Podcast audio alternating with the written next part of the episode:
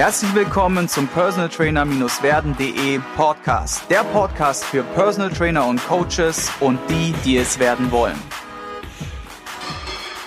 Wie sagt man so schön, was lange währt, wird endlich gut. Äh, Katja und ich haben uns, äh, glaube ich, beim Strengths Matters ja. getroffen, mal wieder und mal wieder hatte ich sie angesprochen, hey, lass doch mal zusammen einen Podcast machen. Und irgendwie habe ich sie dann jetzt gerade eben nochmal auf den Schirm bekommen, vor einer Woche ungefähr, und dachte mir, ach komm, jetzt schreib sie nochmal an.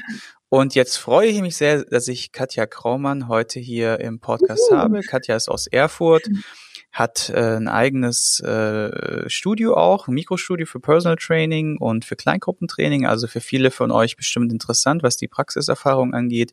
Und sie macht außerdem auch einen eigenen Podcast über Personal Training, Coaching und vor allem Business Coaching für mhm. Personal Trainer. Ähm, natürlich haben wir alle Links unten reingehauen und deswegen sage ich, äh, darüber werden wir uns auch heute unterhalten. Deswegen sage ich herzlich willkommen im Podcast. Hallöchen, schön, dass es ja jetzt geklappt hat, nach anderthalb Jahren, glaube ich, oder so. Aber es ja, ist immer genau. der richtige Zeitpunkt zum richtigen Zeitpunkt. Korrekt.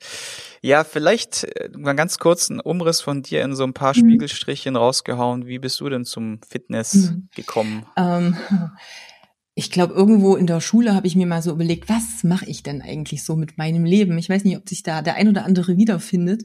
Und wie das als Mädchen, glaube ich, so ist, war dann irgendwie mal so Tierärztin ähm, ein Wunsch. Da bin ich relativ äh, schnell weggekommen nach einem Praktikum.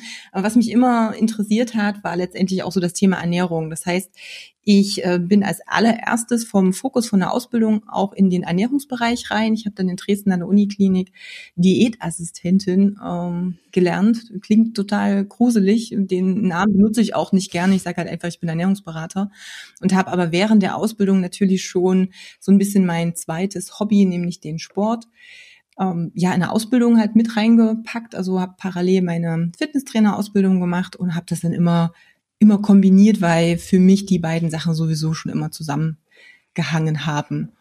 Ja, und dann habe ich immer okay, als cool. Ernährungsberater und Fitnesstrainer parallel erst gearbeitet, die ersten Jahre. Okay, cool. Und wenn du jetzt zurückblickst so auf diese Kiste jetzt Ernährungsberaterin, ähm, du sagst, er hört sich ein bisschen witzig an, vielleicht für den anderen anderen, der jetzt zuhört auch. Und wie würdest du sagen, konntest du da richtig viel mitnehmen? Ist es empfehlenswert oder wie würdest du es beurteilen? Einfach mal für die, die auch mit dem Gedanken spielen. Ja, vielleicht. also die Ausbildung an sich zur Diätassistentin ist halt, man kann es ein bisschen vergleichen wie Krankenschwester, weil vom Ausbildungs, ähm, vom Aufbau und so weiter ist es dasselbe, bist eigentlich auch eher in Kliniken und für Patienten, die irgendwo ernährungsbedingte Erkrankungen haben, drin. Und ich dachte in den drei Jahren Ausbildungen schon, hey, ist cool, und habe aber, da ich ja immer in diesem Fitnessbereich war, so als ich dann 2000 die Ausbildung beendet habe nach den drei Jahren, war meine erste Amtshandlung zu so, ich glaube, einem Bodylife-Kongress zu gehen. Und damals habe ich einen irgendwie der erste der erste Kurs war nicht interessant für mich und da ist irgendwas stattgefunden mit Ernährung. Es war damals Bram van Dam und ich bin da rein in der ersten Stunde und bin das ganze Wochenende dort nicht wieder raus und habe mich danach gefragt, verdammt, was habe ich denn eigentlich drei Jahre gelernt? Weil letztendlich war das alles DGE geprägt, ne, Deutsche Gesellschaft für Ernährung, alles ein bisschen, wie ich dann relativ schnell begriffen habe, sehr oldschool-mäßig und sehr ja, eingeschränkt. Und Bram van Dam ähm, hat damals, wie gesagt, auch für Safs Beta und über die Bodylife viele Ausbildungen gegeben. Und ich bin das erste Mal reingerutscht in eine Schiene, die für mich so ganz dolle augenöffnend auch war. Ich habe dann später auch die Ausbildung klinische Psychoneuroimmunologie, also die KPNI gemacht.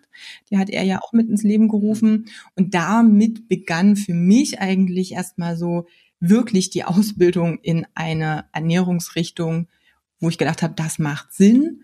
Und das ist irgendwie auch, ich sag mal, artgerechte Haltung in Kombination mit, mhm.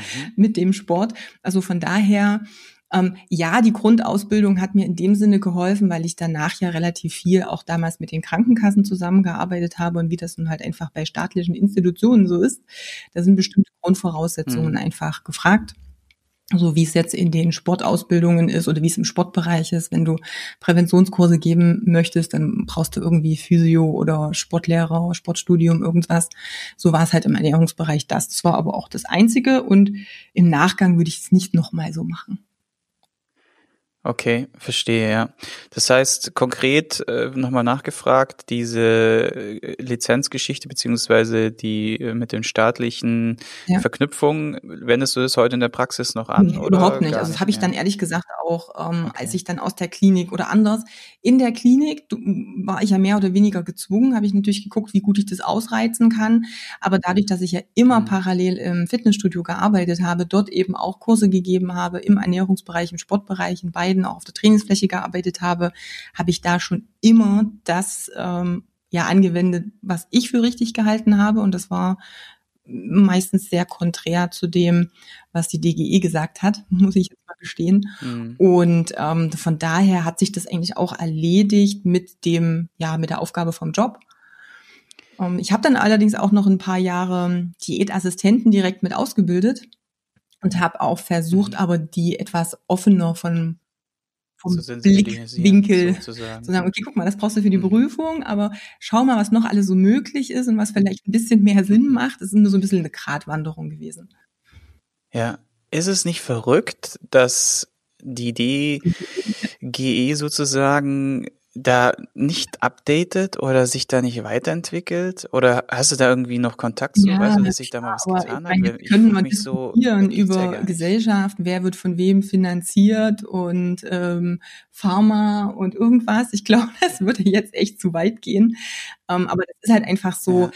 Ähm, gut, was ich natürlich auch gelernt habe, unabhängig davon, ich habe in vielen Ausbildungsbereichen ja auch gearbeitet, egal in welcher Institution, sowieso ist es da immer ein bisschen schwierig, total up-to-date zu sein und das in die Ausbildung mit reinzubringen, in eine staatliche, ähm, ja, in ein Konzept, in etwas, was möglichst bundesweit vielleicht auch einheitlich ist. Das dauert ja Jahre. Also bis von einer Studie und einem okay, das ist jetzt der neueste Stand, bis wir haben das jetzt installiert in der Ausbildung, ob das jetzt das Schulsystem bei uns ist oder ob es solche Ausbildungen sind, da vergehen Jahre sowieso. Und dann ist natürlich aber auch die Frage, ja, wer hat Interesse daran, ja, neue Studien damit reinzubringen. Aber wie gesagt, ich glaube, das geht schon fast zu weit ein bisschen. Yeah, Für mich yeah, einfach, yeah. vielleicht, vielleicht das ist vielleicht ein wichtiger Punkt. Ähm, ich fand es sehr gut, dass es eine Option für den einen oder anderen gab, auch über die Krankenkassen Dinge abzurechnen. Ich persönlich in den letzten Jahren schon bin aber wirklich in vielen Dingen komplett weg von ich ähm, stecke wahnsinnig viel Zeit rein in diese Dinge, die irgendwie mit Kassenabrechnung funktionieren. Weil das ist einfach mhm. so ein Ding gewesen und das ist, glaube ich, jetzt schon wichtig, um die Überleitung vielleicht auch zu bringen. Personal Training, ähm, ich sag mal auch so ein Kleingruppentraining oder Semi-Private Training oder wie auch immer man es nennt. Da sind, oder das ist eine etwas höherpreisige Dienstleistung, ins mal vergleiche mit in Anführungsstrichen normalem Fitnesstraining. Und da brauche ich Leute, die das selber investieren wollen. Und ich sage es mal, das matcht seltenst. Ausnahmen bestätigen immer die Regel, logisch, aber das matcht seltenst mit den Leuten, die sagen, wird es von der Kasse bezuschusst oder bezahlt. Ja, ich krieg schon mittlerweile Ohrenkrebs, wenn am Telefon ein Interessent ja. sagt, äh, ob ich mit der Kasse abrechne oder so, dann, dann kriege ich mittlerweile schon die Krise und äh, denke innerlich so erstmal so, okay, bin mal gespannt. Ja, ich gehe ja immer ganz offen rein, trotz alledem, ne? Ähm, du kannst es halt nicht mehr hören, weil du es halt schon so oft gehört hast, ne? Und, und dann gehst du halt offen rein und sagst, ja, okay, was, was, wie kann ich dir weiterhelfen? So. Und dann entwickelt ja. sich daraus halt ein Entweder oder oder ein Wie halt letztendlich, ne? Genau. Noch vielleicht kurz die drei Learnings von der Folgegeschichte, die du da hattest. Wie, wie hast du das nochmal genannt? Dass ich mir das auch aufschreiben kann. Ähm, von der Folgegeschichte? Jetzt der weitere, äh, ähm, bei Sachsen Better war das, glaube ich, der weitere Werdegang. Das genau, also das bei, war ähm, äh, damals die KPNI, also die klinische Psychoneuroimmunologie. Immunologie, es ist, ist immer so ein KPNI ist einfach viel, ja. viel besser. Das ist eine ja. coole Sache. Bram van Damme gibt's leider nicht mehr, ist inzwischen leider verstorben, aber wird ja weiter geführt, auch die KPNI. Ähm, mhm. Und für mich, wie gesagt, waren es einfach so Sachen, ähm, wo ich gesagt habe, das ist so für mich eine artgerechtere Haltung und nicht so vergleichbar mit, du brauchst unbedingt 60 äh, Prozent der täglich zugeführten Energie in Form von Kohlenhydraten und dabei ist es schon fast egal, was du da isst und Zucker ist auch nicht schlimm, das, das kannst du da voll mit reinrechnen, alles gut. Und das sind ja so ein paar, mhm. ähm, ja, ein paar Grundregeln, die mir dann einfach von der DGE jetzt so nicht gefallen haben. Was waren da die größten Learnings aus der Kiste, dass man es vielleicht noch zusammenfasst für die mm, Zuhörer? Die größten Learnings. Boah.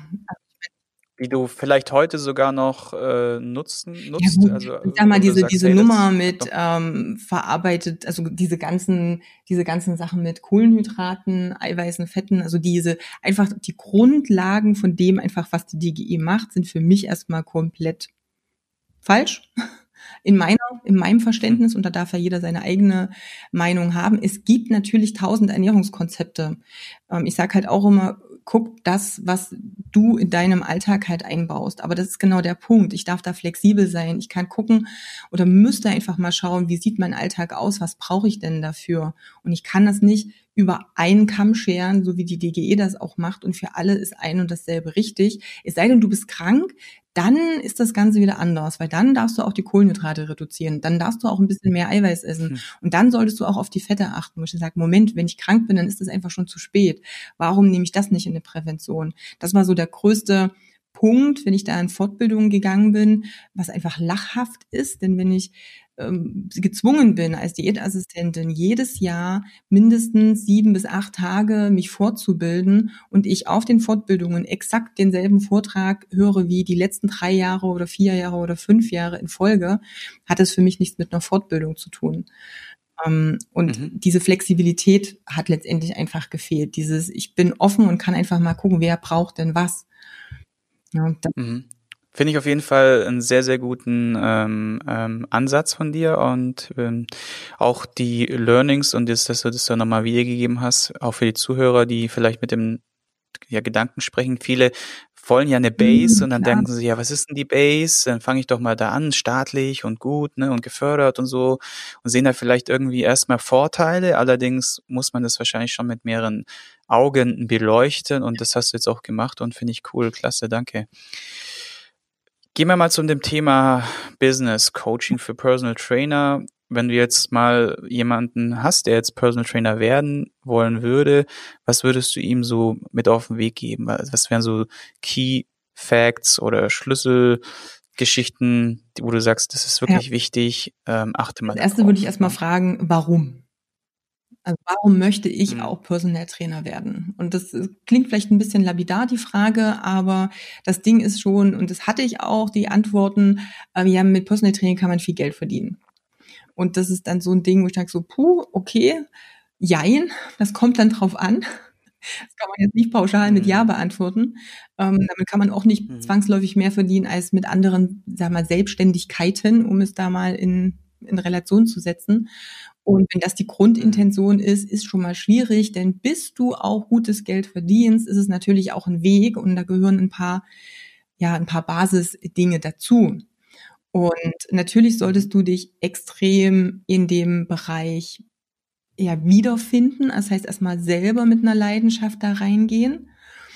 Denn letztendlich, klar, ist in allen Businessbereichen gleich. Da ist Personal Training nicht anders als alle anderen Dienstleistungen. Ich verdiene dann nur gutes Geld, werde weiterempfohlen, habe meine Stammkunden, kann langfristig mit Kunden zusammenarbeiten, wenn ich gut in einem Bereich bin. Das heißt, wenn ich Ergebnisse produziere. Und um Ergebnisse zu mhm. produzieren, dann brauche ich natürlich auch ein paar Grund, ähm, ja, in, in ein paar Grundfähigkeiten. Das ist zum einen natürlich das Wissen in dem Bereich. Wissen fällt mir leichter, mir anzueignen, wenn ich mich für den Bereich interessiere. Klar. Also sollte klar sein.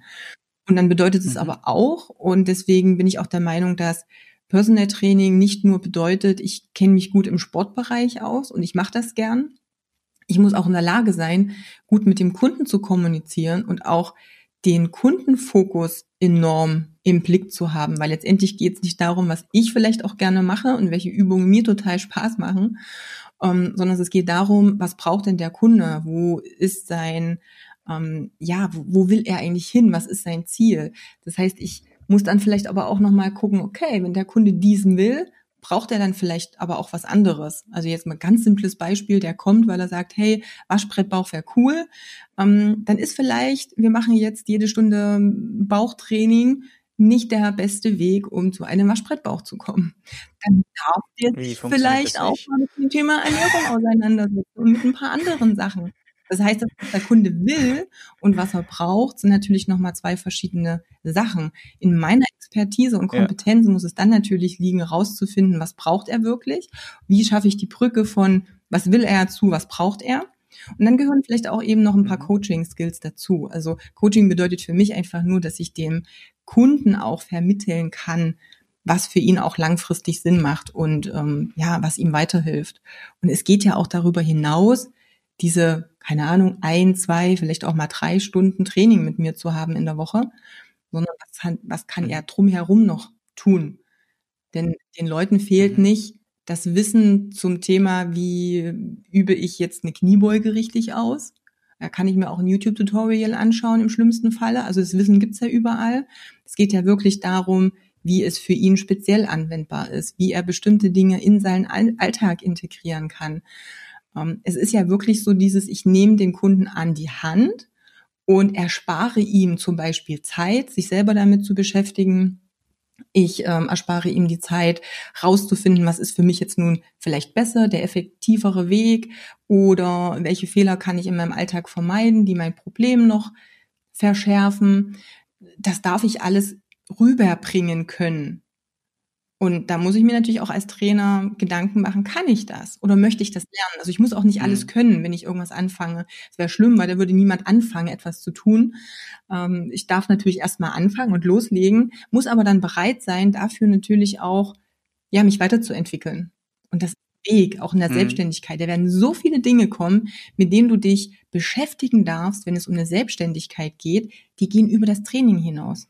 Wenn du nicht weißt, was mit Steuern ist, wie es mit deinen Krankenversicherungen oder überhaupt Versicherungen abläuft, wie überhaupt eine Buchhaltung geht, wie ich meine Preise sinnvoll kalkuliere, ähm, wo ich jetzt meine Kunden herbekomme, wie ich die am besten anspreche, welche Kooperationen vielleicht Sinn machen und so weiter und so fort, dann wird es sehr schwierig werden heutzutage auch. Und da müssen wir einfach davon ausgehen, es gibt jetzt nicht nur ein, zwei, drei Personal Trainer. Wir haben schon eine gewisse, in Anführungsstrichen, Konkurrenz inzwischen. Ich arbeite jetzt nicht gern mit Konkurrenz, aber es geht einfach darum, ich darf für ein bestimmtes Thema auch stehen. Also ich darf einen USP, wie man so schön im Marketing sagt, also wirklich dieses, was ist meine Einzigartigkeit, wo bin ich gut drin, wo ist mein Schwerpunkt, da darf ich mir schon Gedanken machen. Das muss am Anfang noch nicht fertig sein, aber ich darf erstmal wissen, okay, das sind alles Punkte, die auf meinem Weg bestritten werden dürfen. Mhm. Also bin ich auf jeden Fall voll bei dir. Ich sage immer, wenn man soll sich einfach die Frage stellen, was passiert mit dem Kunden da draußen noch, mhm. wenn er den Trainingsraum oder meine PT-Launch verlässt. Ne? Das ist das, was du ja beschrieben hast. Und die Frage muss man sich stellen, weil Fakt ist, wir essen mehrfach am Tag, also könnte die Ernährung definitiv eine Rolle spielen, weil wenn du einmal pro Woche ein Training machst, wird es auf jeden Fall nicht den Kalorienumsatz von äh, drei Mahlzeiten pro Tag mal sieben Tage ja. auffangen äh, können. Also müssen wir uns zwangsläufig den Gedanken machen, was macht der Kunde, wenn er die Trainingstür oder den Trainingsraum verlässt mhm. oder den Fitnessstudio verlässt, ne, das Fitnessstudio. Und äh, da bin ich auf jeden Fall bei dir mit dem USP, ne, muss man sich, ich glaube, das würde sich dann erschließen aus der Frage nach dem Warum, mhm. ja. Und äh, viele Personal Trainer machen halt diese Milchmädchenrechnung, dass sie sagen, ja gut, 100 äh, Euro die Stunde mal äh, fünf Kunden pro Tag sind 500 Euro mal fünf Tage die Woche. Am Wochenende muss ich ja nicht mhm. arbeiten. Und dann kommt da so ein schöner Betrag X raus und das hört sich ja richtig geil an. Und boah, geil, das verdiene ich auch noch hier mit einer Sache, die mir richtig Spaß macht. Nämlich die Leute durch den Wald scheuchen und ordentlich mo zu motivieren. Das Motivation liegt mir sowieso. Und so bildet sich dann so dieses mhm. Bild von einem Personal Trainer und das sollte man auf jeden Fall nochmal überdenken, weil wie du sagst, andere Faktoren wie Buchhaltung, Marketing, wie komme ich über beim Kunden ran, andere Skills, persönliche Weiterentwicklung sind ja. eine riesengroße Kiste. Wenn du jetzt mal für dich zurückgehst in deiner, äh, deinem mhm. Werdegang, was war so dein geilstes Tool, wo du gesagt hast, so wow, das hat mich persönlich von meinem Mind und von meiner Entwicklung nochmal so richtig nach vorne katapultiert? Was war das? Ähm, es war eigentlich eher ein Ereignis oder ich würde es ich würd's wirklich mal auf ein Ereignis ähm, runterbrechen, weil ich glaube, dadurch ergibt sich vieles. Das war eigentlich mal so, so mein Aha-Moment oder der größte. Ähm, ich hatte, ich habe mich schon 2008 hauptberuflich selbstständig gemacht, ähm, habe dann in Erfurt hier auch ein kleines quasi ein Ernährungsstudio mit Lehrküche, mit Seminarraum, mit Büro, mit allem Training und so weiter gehabt, habe das auch hat lief auch ganz gut, habe allerdings auch noch ganz viele Dinge gemacht, die ich schon Jahre vorher angefangen hatte und wo ich nie nein sagen konnte. Also die ich nicht abschneiden konnte. Und das heißt, ich habe dann gefühlt, das heißt nicht nur gefühlt, es war letztendlich auch realistisch so meistens sieben Tage die Woche gearbeitet, wirklich von früh bis abends und ähm, hatte nicht die Zeit, mir mal Gedanken zu machen, was kann mich denn wirklich weiterbringen. Ähm, ich wusste irgendwie, ist es jetzt nicht so geil, wie ich mir es vorgestellt habe, aber ich kam auch nicht so richtig raus, weil ja, die Zeit hat ja gefehlt. Geht ja nicht. Und ähm, wenn du viele Dinge machst oder noch an dir Dinge kleben, die du irgendwann vor zehn Jahren vielleicht mal angefangen hast, die aber viel zu wenig Umsatz bringen und du die nicht abstößt, dann ja, dann erhöhen die zwar deinen zeitlichen Aufwand, aber nicht unbedingt den Stand auf dem Konto. Und ich war in so einer Situation drin und auch gefangen irgendwo. Ähm, ich war aber so beschäftigt, dass ich es gar nicht gesehen habe. Und dann ist letztendlich was passiert. Das Haus wurde verkauft, in dem mein Studio drin war. Und es sollte umgebaut werden. Wohnungen ist in Erfurt auch was, was gut geht. Und ich habe eine Räumungsklage bekommen. Und musste wirklich gefühlt von heute auf morgen raus und stand da erstmal da und dachte, verdammt, also ich war in meinem, in meiner Opferrolle in einem, in einem kurzen Moment zumindest und dachte, Mensch, ich habe das alles aufgebaut, ich habe da wahnsinnig viel Geld reingesteckt, ähm, das saniert, das umgebaut, mit, mit Hilfe natürlich auch. Also da war, war ganz viel dran, drum, drin. Und das war eigentlich das Beste, was mir passieren konnte im Nachgang. Denn ich war dann mal gezwungen, darüber nachzudenken, wie komme ich denn aus dieser Situation oder ich war in der in dem Augenblick so ein bisschen aus der Situation ja rausgerissen, aber was kann ich denn tun, um nicht wieder in die Situation reinzukommen? Also dann wirklich mal zu überlegen, was ist mir wirklich wichtig und wo will ich denn wirklich hin? Wie soll mein Leben denn echt mal in fünf oder in zehn Jahren aussehen? Nicht nur im Hier und Jetzt und dann, ah, da kommt ein neuer Auftrag und da kannst du noch mal was machen. Also nicht so in diesem, ich sage es mal, Hustle-Mode, wie es so heute modern ist vielleicht auch, und auf tausend Hochzeiten tanzen, sondern wirklich auch mal sagen, ich fokussiere mich mal darauf, wie soll es denn am Ende mal aussehen? Was wäre denn wirklich das Leben, was ich mir wünsche? Und wie verdammt nochmal komme ich denn jetzt dahin? Was ist denn jetzt dafür notwendig? Also dann auch mal so ein bisschen Reverse Engineering betreiben, sagen, wenn das mein Endzustand sein soll, den ich für mich mir überlege, wie kann es denn möglich sein, dahin zu kommen? Und dann sind ganz viele Dinge plötzlich klar geworden. Da war ganz schnell klar, was ich nicht mehr machen darf und auch nicht mehr machen möchte. Und das wäre auch ein Tipp, den ich jedem mal geben würde, ich wirklich mal hinzusetzen und mal zu sagen, Mensch, wenn du morgen aufstehen würdest und du hättest das Traumleben, was du dir immer erträumt hast, was würdest du denn nicht mehr machen von den Tätigkeiten, die du jetzt gerade aktuell machst? Und dann poppen plötzlich Dinge auf, wo du gar nicht gedacht hättest, dass du dich da vielleicht insgeheim trennen wollen würdest oder die vielleicht irgendwie nicht so 100% erfüllend sind oder wo du weißt, da komme ich langfristig nicht weiter und dann aber natürlich das auch umzusetzen. Ich glaube, es ist immer noch, oder wenn ich jetzt vergleiche, was äh, meine Coaches auch immer so für Probleme haben, was mir auffällt, und ich weiß nicht genau, woran das liegt, das kann ich nicht sagen, aber ich glaube, ich hatte noch mhm. nie in meinem Leben ein Geld-Mindset-Problem. Ähm, das ist ein ganz wichtiger Punkt, weil ich immer überlegt habe, Mensch, woran kann es denn liegen, dass bestimmte Sachen gelaufen sind, wie sie gelaufen sind? Das heißt nicht, dass ich nicht für viel zu wenig Geld gearbeitet habe, weil ich mich immer mit dem Umfeld verglichen habe die ganze Zeit. Das sind auch nochmal zwei verschiedene Punkte. Aber ich hatte dann nicht das Problem, ähm, auch zu sagen, okay, wenn ich das richtig kalkuliere, verlange ich das auch. Also ich hatte selber nicht dieses Problem mit Geld an sich. Ich wusste schon immer, es ist Energie, wenn ich das ausgebe, kommt das auch wieder zurück. Ähm, Aber das, was ich halt auch sehe bei vielen, diese Angst zu haben, was Neues zu probieren und es einfach nur umzusetzen. Also einfach machen. Doch, da so ein Hashtag bei mir, den ich gerne nutze und der ist immer doppeldeutig, weil der heißt einfach einfach machen oder mhm. einfach machen. Und beide Sachen sind mhm. extrem wichtig. Und da geht es darum, go for it. Und diese Mentalität oder diese Angst, die ganz viele so drin haben, hm, ist das jetzt sicher? Hm, wenn ich das jetzt aufgebe, wer weiß, was dann in Zukunft kommt. Das bremst uns so ungemein und das hält dich ab, neue Möglichkeiten zu entdecken, die richtig geil sein können. Weil das Schlimmste, was passieren kann, ist, dass du feststellst, hm, war doch nicht so cool. Ja, da gehe ich halt zu dem alten Zustand zurück. Der ist ja immer noch irgendwie da. Es gibt immer irgendwie noch einen, eine Möglichkeit zurückzugehen. Aber wenn ich immer in diesem mhm. mhm. Ding drin bleibe, in dem ich gerade bin, habe ich nicht die Chance mal zu sehen, was könnte denn da noch Cooles kommen. Und das bedeutet aber auch, dass ich vielleicht hinter mir auch mal eine Brücke abbrechen darf, um dann einfach wirklich durchzugehen das heißt, dieses, es kann mal alles scheiße sein, und das Wort jetzt hier, muss man es rauspiepsen, sorry. ähm, ja, genau. Pieps. Also es darf alles mal ganz doof sein und dann kann man auch mal sagen, ich, keine Ahnung, Gefühl, schmeiß jetzt mal einen Teller an die Wand und, und tobe mal, weil es läuft gerade gar nicht, wie ich möchte, aber dann zu sagen, okay, gut, ist jetzt wie es ist. Ich kann das sowieso nicht ändern. Aber jetzt gucke ich mal, wie kann ich es denn anders machen in Zukunft? Und wie könnte es denn gut aussehen? Und diese beiden Punkte, die sind wichtig und die darfst du aber durchhalten und durchziehen. Hm. Also bin ich voll bei dir. Das ähm, würde ich behaupten, ist ja auch mitunter das größte Thema. Ich sage nicht Problem, weil Probleme sind ja mhm. Herausforderungen in unserer Welt.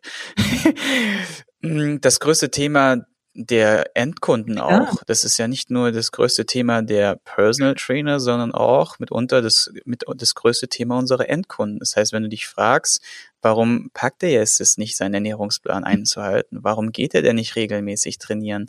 Dann sind es meistens diese Brücken, die geschlagen werden müssen. Das heißt, auf gut Deutsch, man muss sich klar machen, hm, was derjenige oder sich einen Überblick verschaffen, was derjenige so sonst noch in seinem Leben mhm. tut.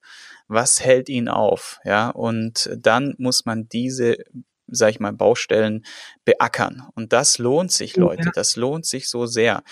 Weil egal, ob es jetzt im Business Coaching ist, für Personal Trainer, was jetzt der Katja macht und wo auch, wie gesagt, jeder Mensch einfach menschlich ist und jeder, egal ob er selber Coach ist, ähm, hat seine Baustellen, seine Päckchen, die er mitbringt in seinem Leben und die er, die er bearbeiten, beackern möchte oder sollte.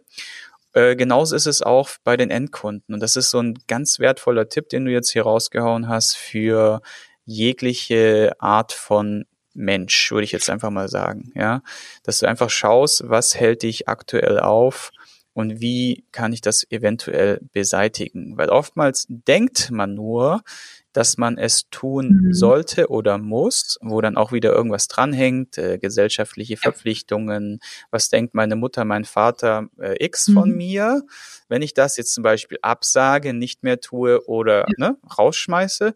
Und dann geht's ja schon los. So, und diese, diese Baustelle, äh, die gilt es wirklich äh, gut zu bearbeiten. Und äh, da bin ich voll bei dir. Da sind wir fast schon sehr, sehr cool. ein Thema, ähm, ähm, wo wir dann ja später vielleicht auch nochmal drauf eingehen können. Was ich hier vielleicht auch nochmal sagen äh, möchte zu dem Thema, dass es auch bei den Endkunden so ist, und es ist ja unabhängig PT und Endkunde. Ich darf natürlich auch gucken, was ist denn das für ein Persönlichkeitstyp und was braucht der denn, um was umzusetzen. Also hier kann ich schon mal im Kleinen anfangen. Ich sehe das immer so ganz krass an meinem Partner und mir. Wir sind vom Persönlichkeitstyp extrem unterschiedlich und jeder funktioniert auf eine andere Art und Weise. Egal, ob es Routinen sind, ob es bestimmte Tagesabläufe sind, ob es Aufgaben sind. Das muss ich natürlich auch wissen. Ich kann halt nicht jedem Kunden dann unbedingt also ich kann ihm ein und dasselbe geben, aber wie es dann um also eingesetzt wird in den Alltag, also integriert wird, das kann durchaus sein, dass es auf unterschiedliche Arten und Weisen auch gehen muss. Also da darf ich den Kunden schon wieder oder den Persönlichkeitstyp auch kennen. Sehr gut. Und das werden wir nämlich in Folge zwei direkt ähm, angehen, das Thema Persönlichkeitstypen. Ich denke, da gibt es mhm. auch noch ein bisschen was dazu zu erzählen. Bleibt also spannend. Bleibt also dran, liebe Zuhörer. Nächste Woche sehen wir uns wieder zur zweiten Folge mit Katja Graumann. Und ganz wichtig, Leute, so ein Podcast mit so vielen wertvollen Tipps und Informationen und ein kostenloses Format lebt natürlich nur von eurem Support. Das heißt, drückt mal ordentlich den Teilen-Button und schickt diese Folge jemand, der vielleicht gerade so einen Aha-Moment nötig hätte oder vielleicht darüber nachdenkt, Fitnesstrainer, Personal Trainer oder sowas zu werden und helft ihm damit, sich persönlich weiterzuentwickeln. Ich sage danke für deine Zeit, Katja, und bis zu Folge 2. Ich hoffe, du konntest ein paar wertvolle Impulse für dich mitnehmen. Wenn du diesen Podcast informativ findest, dann abonniere ihn doch einfach für weitere spannende Folgen. Und vergiss nie, die wichtigsten drei Buchstaben im Leben sind T-U-N.